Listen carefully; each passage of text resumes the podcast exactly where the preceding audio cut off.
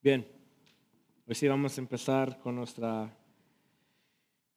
enseñanza de esta tarde. Sean todos bienvenidos.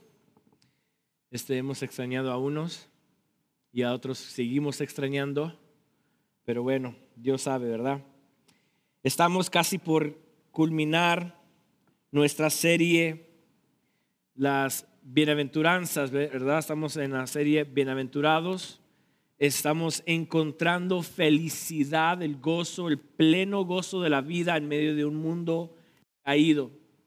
Y hasta este momento hemos visto de que Jesús al enseñar las bienaventuranzas, las enseña directamente a sus discípulos con la intención de que sus discípulos sean los que capten el mensaje, pero también con el propósito de que toda la audiencia que estaba a su alrededor también entiendan, ¿verdad? Habían fariseos, saduceos, esenios, celotes, samaritanos, habían de toda clase de persona.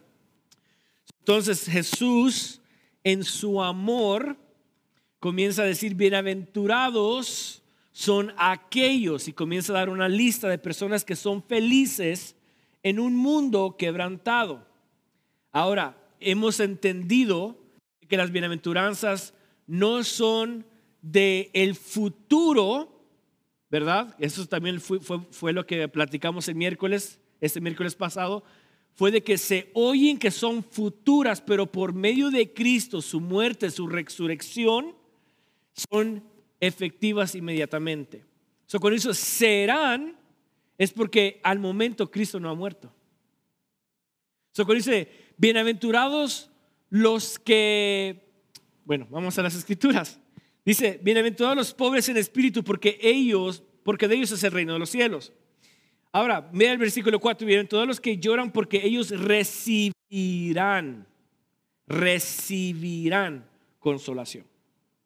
La consolación la, la recibimos el momento que Cristo muere y Cristo resucita entonces recibimos la consolación. So, esto se le llama un, un, una, híjole, se me fue la palabra, la dije el miércoles también. ¿Quién me puede recordar? Ah, mi Dios, ¿qué me está pasando hoy? Vamos. Escatología inaugurada. Sí. Escatología inaugurada. Son las bienaventuranzas, son una escatología inaugurada. Significa que el sí o el ya, pero todavía no. Ya lo somos, pero no somos plenos en ella hasta la segunda venida de Cristo. ¿Verdad? eso es lo que hemos aprendido hasta este momento. Ahora, la bienaventuranza que vamos a aprender hoy y la semana que viene está dirigida específicamente para los discípulos. ¿Ok? vamos a aprender en esa semana y la que viene qué es ser un verdadero discípulo. Cuando uno dice, oh, yo soy seguidor de Cristo o soy, este, ah, soy cristiano, el cristiano es solamente la palabra que quiere implicar de que somos como Cristo. Pero realmente, ¿quiénes eran los que estaban detrás imitando a Jesús? Eran sus, dis, sus discípulos. Son los discípulos, es exactamente aquella persona que ve, comprende y actúa. Una persona que está estudiando es un discípulo. entonces, las bienaventuranzas de hoy y de, la próxima semana son bienaventuranzas de un verdadero discípulo. Vamos a la Biblia, Mateo 5, 10. Mateo 5,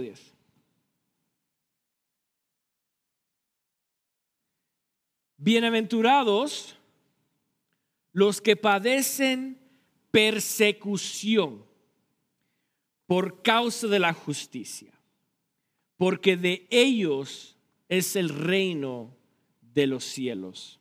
Eso es lo que vamos a estar aprendiendo hoy. Bienaventurados los que padecen persecución.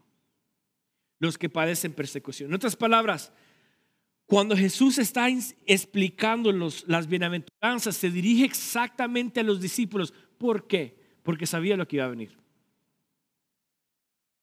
Jesús sabe que ser discípulo no es, no es para todos. Por eso es que Dios escoge quiénes son sus discípulos.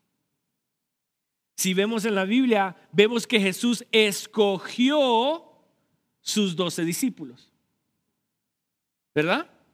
Y cuando se recuerdan la vez cuando uno viene y dice, maestro, maestro, yo te quiero seguir. Entonces le digo, bueno, sígueme. Ah, pero deja primero entierro a mi padre. ¿Qué fue lo que le dijo Jesús? Deja que los muertos entierren a los muertos. Y tú ven y sígueme. Y dice la Biblia que unos se volteaban triste y se iban. Porque el ser discípulo no es para todos.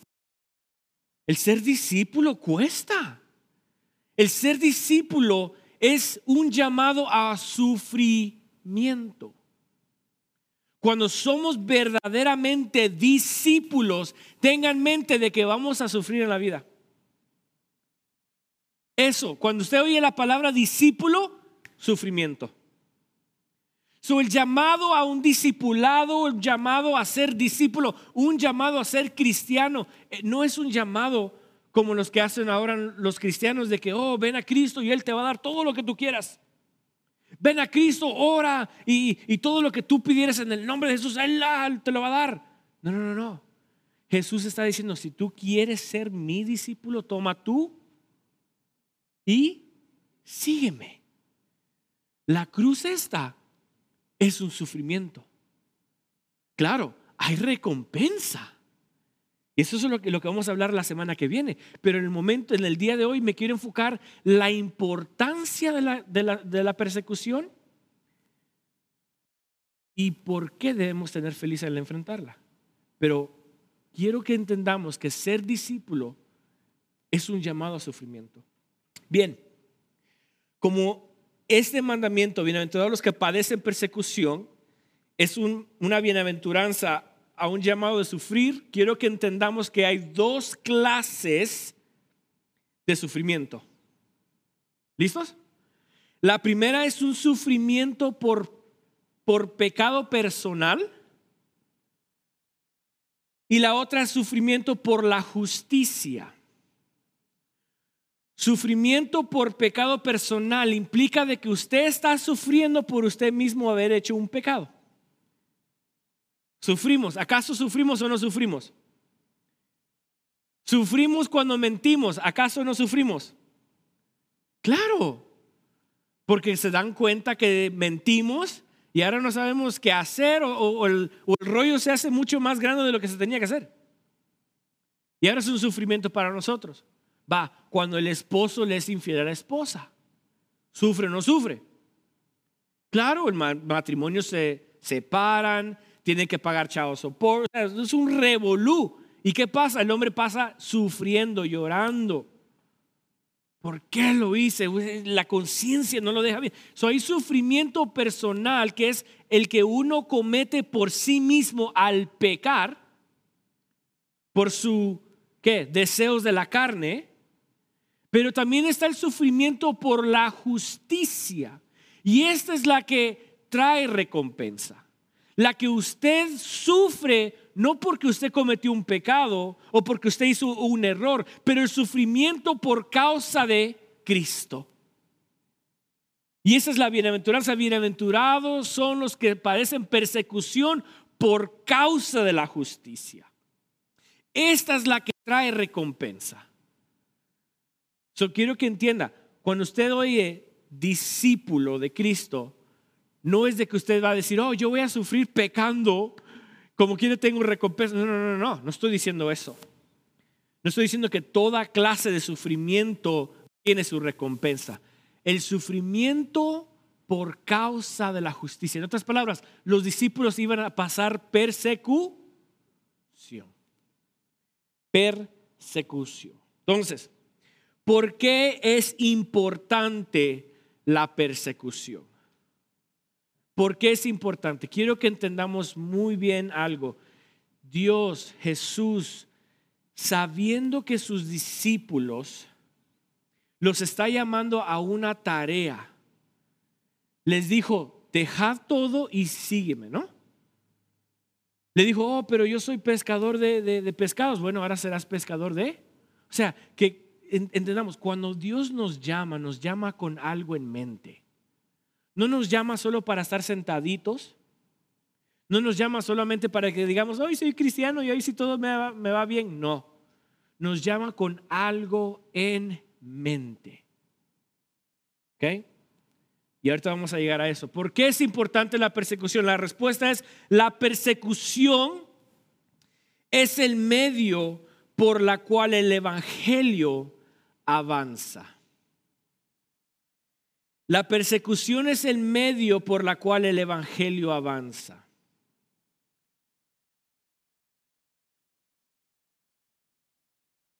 Si, si hay algo que debemos de saber, sepamos que desde el principio, desde el inicio, Dios ha querido llenar la tierra de su gloria.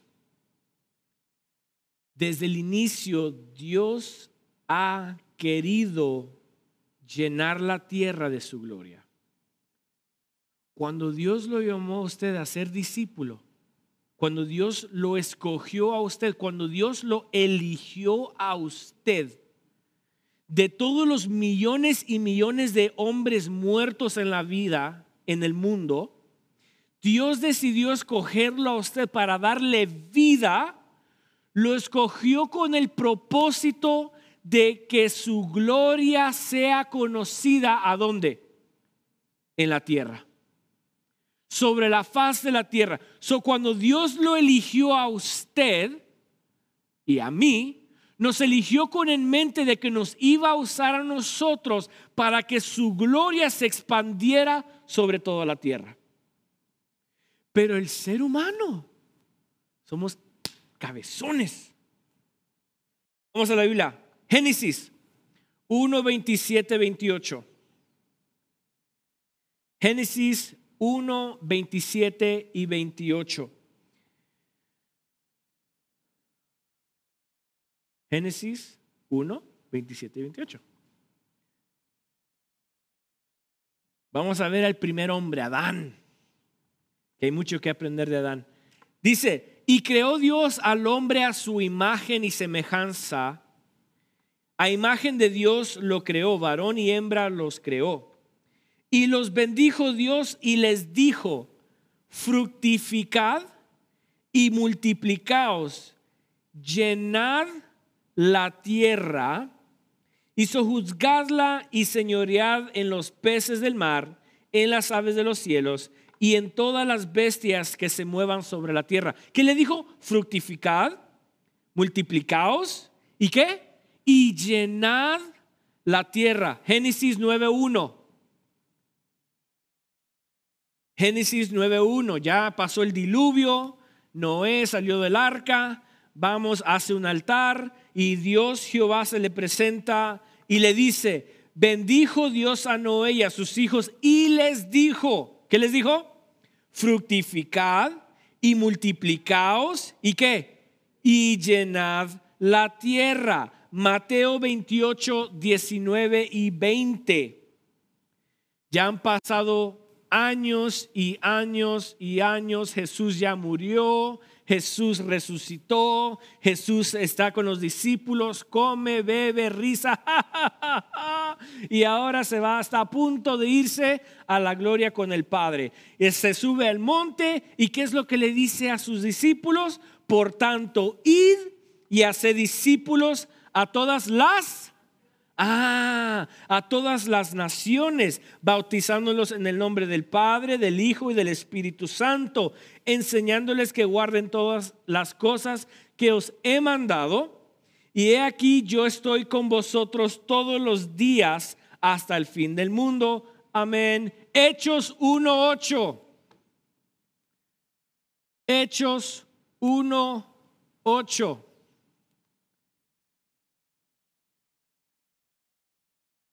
Una vez más, Jesús le dice a sus discípulos, pero recibiréis poder cuando haya venido sobre vosotros el Espíritu Santo y me seréis testigos en Jerusalén, en Judea, en Samaria y hasta lo último de la de la tierra. Cuatro versículos mencionando que su propósito para el ser humano es fructificar y llenar la tierra. ¿De qué? De su gloria. De su gloria. El interés de Dios para con su humanidad, para sus escogidos, para sus hijos, es de que llenemos la tierra de su gloria. Eso es el llamado de ser discípulo. Un discípulo tiene que tener en mente de que si Él vive en esta tierra y todavía tiene vida, si amanece, si sus ojos abren, es con la intención de que tenemos que llenar la tierra de su gloria, no la nuestra. No de despertarnos, abrir nuestros ojos y decir, ah, el día de hoy yo voy a hacer esto para mi futuro. Aunque no está mal, pero mi futuro lleva la gloria de Dios en ella. Si sí, gloria al Señor. Y si no, hay que volver a hacer un nuevo sketch. Si yo abro mis ojos y digo, hoy, hoy voy a sacar una carrera, pero si esa carrera es para expandir la gloria del Señor, bien, muy bien. Pero si es para mi propio interés, porque yo quiero una casa con una piscina, que quiero... Hemos perdido la vista. Hemos perdido la vista. Dios no nos llamó para hacernos billonarios. Dios no nos llamó para tener mansiones. Dios nos llamó para expander su gloria. Pero una vez más, el ser humano es bien cabezón. El problema con el hombre es esta, es estar cómodo. Ese es el problema con el hombre. ¿Cuál es el problema de la humanidad o del hombre? Es estar cómodo es estar cómodo. Somos tan fáciles para quedar cómodos. Somos tan fáciles. Solo fijémonos nuestra propia vida. Somos renovados. Cristo nos llama, nos abre nuestro entendimiento. ¿Y qué sucede? ¡Wow! Tenemos vida en Cristo, soy nueva criatura. Uy, y tenemos ese primer amor. Pero ¿qué sucede? Que vamos a la iglesia vamos a la casa, al trabajo, y a una rutina. Y, y a esa rutina ya nos quedamos ¿qué? cómodos. ¿Y qué pasó con la gloria del Señor? ¿Qué pasó con nosotros expander su gloria? Ah, ahí está, ahí quedó. Ya quedamos cómodos. Y lamentablemente quiero, quiero, para mi vergüenza, ¿ok? Para mi vergüenza, nosotros hemos caído en ese error. Todos nosotros, para nuestra vergüenza. ¿Se recuerdan cuando iniciamos la iglesia? ¿Cómo estábamos? Ah, ah, ah. Y ahora como que hemos quedado cómodos. Como que si cuando vienen o no vienen, es ok. Hemos caído en el error de, de estar cómodos, porque ese es el problema del ser humano. Que cuando cae en lo cómodo, montón de ideas se nos vienen a la mente. Todo se nos viene a la mente menos la gloria de Dios. Ese es el problema con, nosotros, los humanos. Mire, la comodidad es el enemigo del hombre y de su propósito en la vida. La comodidad es el enemigo del hombre y de su propósito en la vida. Y quiero que leamos una historia que más o menos va a reflejar a lo que quiero explicar o lo que estoy ilustrando. No tiene que ver con la persecución, pero tiene que ver algo similar. Y el miércoles creo que sería algo muy bueno que nosotros estudiemos en, detalladamente. Vamos a Génesis su capítulo 11. Génesis su capítulo 11. Una historia muy conocida. Muy, muy, muy conocida.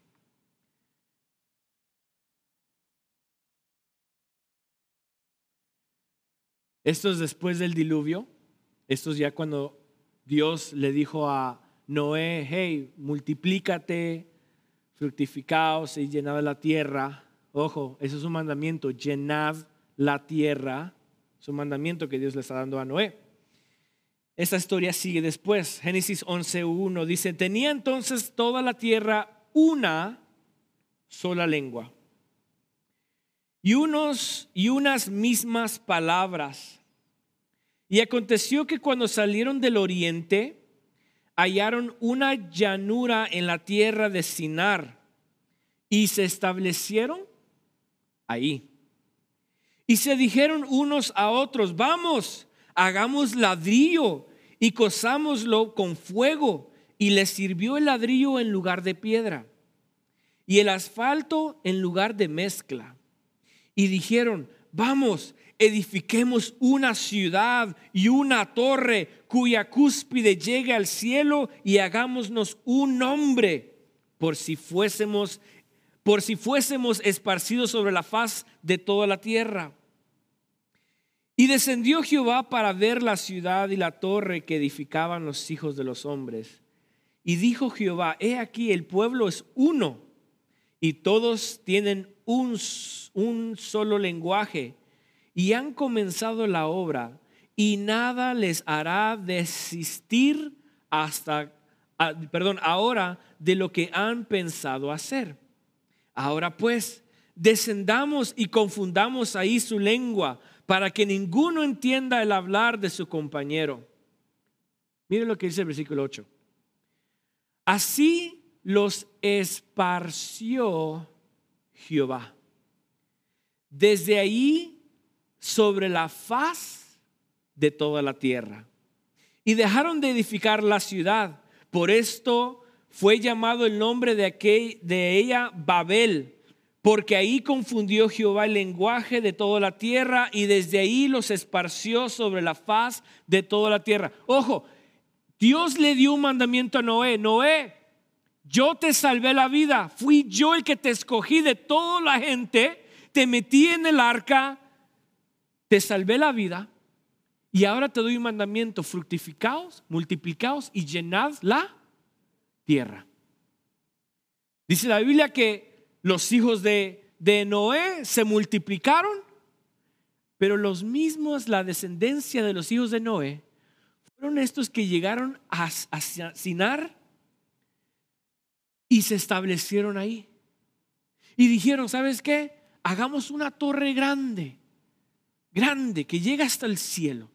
Y esa historia tiene muchas implicaciones que, que no voy a tocar hoy. Pero lo que sí me quiero enfocar es de que dice la Biblia que se establecieron que allí. Y ahí decidieron construir una ciudad y una torre. ¿Cuál fue el pecado de esta gente? ¿El construir la torre? No. El de que se establecieron ahí. Porque ese no fue el mandato. Jehová no le dijo a, la descendencia, ¿sabes qué? Establezcanse allí y ahí hagan un nombre que todos, o sea, cuando dice que, hagamos y que nos hagamos un nombre sobre toda la faz de la tierra, es de que cuando todas las demás otras personas que oyen Babel digan, wow, yo, yo he oído de ellos. Es como construir una reputación. Pero Jehová no le dijo, ¿sabes qué? Construye una reputación. Jehová no le dijo, hazte una ciudad y establecete ahí. Le dijo, multiplícate, fructificad y llenad la tierra. ¿Qué tuvo que hacer Jehová? Tuvo que descender y confundirle la qué? El lenguaje para que no se entendieran y solamente así fue que se esparcieron sobre la faz de la tierra. Solamente así es lo que Dios usó, es el medio, el lenguaje en esta historia, es el medio que Dios usó para que su gloria fuera expandiéndose sobre la faz de la tierra. entonces, ¿vemos el error de la humanidad? Sí, estar cómodos. Estar cómodos. Nuestra comodidad, estar tan cómodos, es lo que impide que la gloria del Señor sea manifestada a través de nosotros en la tierra ya dejamos de hablar a nuestros vecinos del Evangelio. Ya dejamos de vivir el Evangelio. ¿Ya dejamos de, de vivir el Evangelio en nuestro trabajo? Ahora nos confunden si, si eres cristiano o no eres cristiano, porque mm, no sé. Hemos llegado a un, momento de, de comodidad, de estar cómodos. ¿Cuánta gente hemos invitado a la iglesia? A nadie. ¿Por qué? Porque estamos cómodos. Con tal de que yo reciba y que yo vaya y yo aprenda, es ok. Con solamente de que yo vaya y asista, no hay problema. Pero ¿qué tal mi círculo? Y este círculo lo hablamos la semana pasada. Todos tenemos un círculo. Todos tenemos a personas que conocemos, un compañero de trabajo, un familiar, un vecino, el vecino que vive enfrente de nosotros. O sea, ¿a cuántas personas nosotros le hemos mostrado la gloria del Señor? Casi a nadie. ¿Por qué? Porque hemos llegado a estar cómodos. Cómodos. Ya no nos movemos, ya no. Mire, ¿qué pasó con la iglesia de Efesios? En el Apocalipsis. ¿Has perdido tu primer amor? Has perdido tu primer amor. Porque así es la humanidad. El humano es fácil en caer la comodidad. Y por eso es que Dios permite la persecución cuando somos perseguidos. Por eso es que Dios permite que nosotros seamos vituperados. Por eso es que Dios permite que la persecución se levante contra el cristianismo, porque como los cristianos somos mandados a esparcernos y a, proclamar el Evangelio a toda nación, llegamos a nuestro círculo y decimos, aquí voy a construir yo una ciudad. Aquí voy a construir yo una torre. Y el Señor dice, ah, yo no te llamé para eso. Yo te llamé para que esparcieras sobre toda la gloria, sobre toda la tierra mi gloria. Entonces Dios tiene que permitir la persecución a los cristianos para que salgamos de nuestra comodidad. ¿Por qué debemos ser felices al enfrentar persecución entonces? ¿Por qué? Te las acabo de decir porque por medio de ella se expande el, reino del cielo. Porque se expande el reino. Debemos ser felices cuando hay persecución porque sabemos que solamente así se expande el reino de los cielos, a través de la persecución. Vamos a ir a la Biblia para esto. Filipenses 1, 12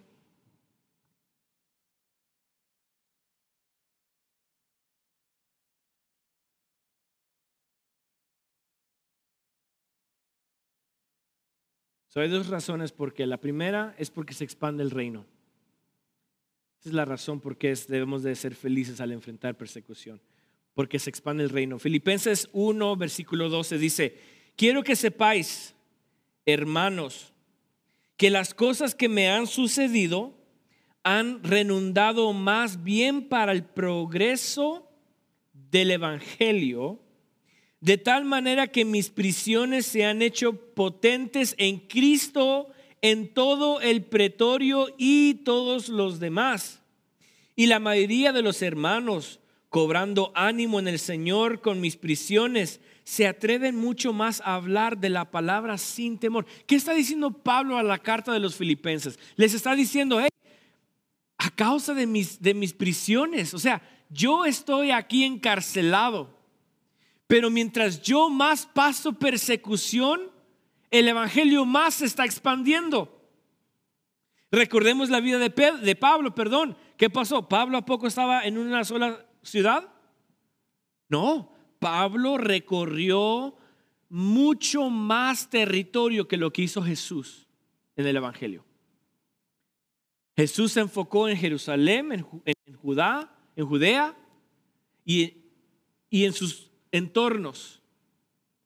Pero Pablo, Pablo salió para España, salió para Roma, salió para Grecia. Pablo se estuvo, mira, y no es porque Pablo quiso hacer eso, es porque en cada ciudad que iba lo perseguían.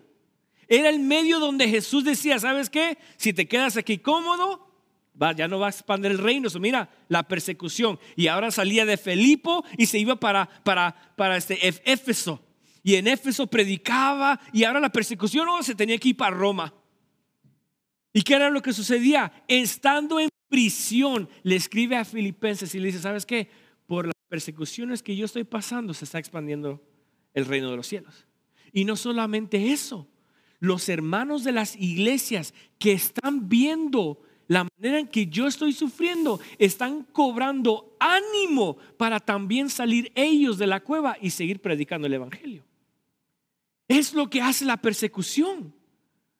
So, cuando yo enfrento un momento de sufrimiento por la justicia, por amor de Él, es porque, ¿qué? Se está expandiendo, ¿qué? El reino de los cielos. Hechos 8.1. Hechos 8.1.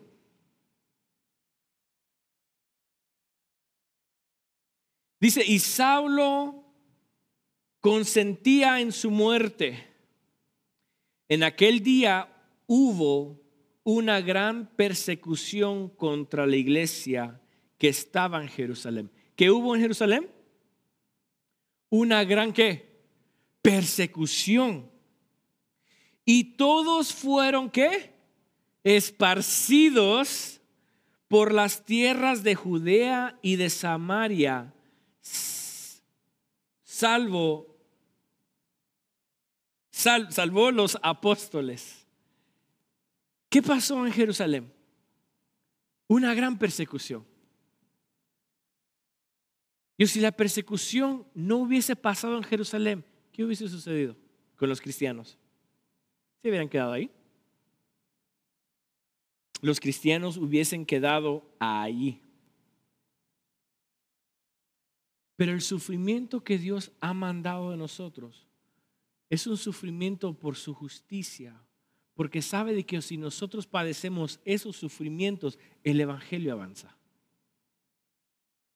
El Evangelio no avanza cuando venimos a la iglesia y nos quedamos sentaditos y solamente estamos nutriéndonos nosotros y llegamos a la casa y ahí quedó todo. Así no avanza. El Evangelio no avanza de esa manera. El Evangelio avanza cuando yo recibo y salgo de la comodidad a, expanderlo a todos los demás que están a mi alrededor. Y el momento cuando yo quedo estancado, y soy verdaderamente discípulo, el Señor va a permitir un sufrimiento. ¿Para qué? Para expandir el reino. Número dos, porque debemos estar felices cuando enfrentamos persecución. Número dos es porque somos fortalecidos. Somos fortalecidos. A conciencia, hagamos conciencia. ¿Acaso cuando somos vituperados y estamos en un modo de sufrimiento y de dolor, ¿acaso no me acerco un poco más a Dios? ¿Sí o no? Seamos honestos. ¿Acaso que cuando yo estoy pasando por un momento de frustración porque un compañero en el, trabajo me hizo un mal por saber que soy cristiano, ¿acaso yo no me acerco un poco más en oración al Señor? ¿Acaso mi sufrimiento que yo estoy sufriendo saca de mí el deseo de querer orar? El deseo de leer la Biblia. El deseo de constantemente pensar en Dios. ¿Acaso no sucede eso? Claro, sucede conmigo. Sé que sucede con todos nosotros. El momento donde estoy pasando por un momento difícil por causa de la justicia, ¿acaso yo no agarro más la Biblia y comienzo a leerla? Y es lo que Dios usa para fortalecernos. Somos fortalecidos. Oramos más, leemos la Biblia más, asistimos más con más regularidad a las reuniones ¿Se recuerdan cuando pasó el 9-11? Las iglesias estuvieron tupidísimas, llenísimas. No, si tú no estabas viva. En el 9-11, cuando pasó el 9-11, para aquellos que eran cristianos y perdieron un familiar, estaban todos los días en la iglesia. Las iglesias estaban llenas, llenas. Y mientras el tiempo fue pasando, se fueron vaciando más y más y más. El COVID, ¿no se recuerdan el COVID? Cómo las iglesias, cuando recién se oyó sobre la noticia del COVID, las iglesias estaban ¡pa! a reventar. Todos tenían miedo al COVID, de, ¡ay, me voy a morir! Y estaban a reventar las iglesias porque todos tenían miedo a la muerte. Y ya fue pasando el COVID y ya las iglesias otra vez vacías, vacías. Porque llegamos a un momento de, ¿qué? Comodidad. Pero debemos de enfrentar la persecución con alegría porque eso es lo que Dios usa para fortalecernos. Segunda de Corintios 12:10. Segunda de Corintios 12:10. Ya para terminar. Cabal. Por lo cual, dice, por lo cual, por amor a Cristo, me gozo en las debilidades, en enfrentas, en necesidades, en persecuciones, en angustias, porque cuando soy débil, entonces soy fuerte. Pablo el que fue perseguido constantemente, el que fue apedreado, el que fue casi por muerto en una, ocasión, le dice al Señor, Señor, yo ya no aguanto este aguijón, ya, por favor, papá. Por favor, papá, ya calmate, ya, tranquilo, tanta persecución. ¿Qué le dijo, qué dijo Dios? Bástate de mí. Gracias. Porque en tu debilidad se perfecciona qué? Y Pablo reconoce y dice, ¿sabes qué? Mientras yo más débil sea, mientras yo más pase por persecución, mientras yo más pase por, por días humillantes, frustrantes, dolorosos, por causa de la justicia, por causa de ser renovado por su gloria, y mientras yo más me siento débil, que siento que yo ya no puedo, más fuerte soy. Más fuerte soy. Porque a eso somos llamados. Somos llamados a sufrir, al sufrimiento por la justicia. Y ojo, y eso me voy a enfocar la semana que viene, el sufrimiento no solamente por la persecución, pero somos llamados a sufrir cuando somos qué? transformados de gloria en gloria. Todo sufrimiento que el cristiano padezca por la, por la justicia tiene su recompensa. So, cuando usted está siendo procesada, procesado por la justicia, tiene su recompensa. Y mientras más débiles nos sintamos, más fuertes somos, porque ¿qué? Cristo nos sostiene. Y para terminar, un verdadero discípulo siempre enfrentará persecución. No lo digo yo, lo dice la Biblia. Vamos a la Biblia, segunda de Timoteos. Segunda de Timoteos 3:12 para terminar ya, hoy sí ya, ya.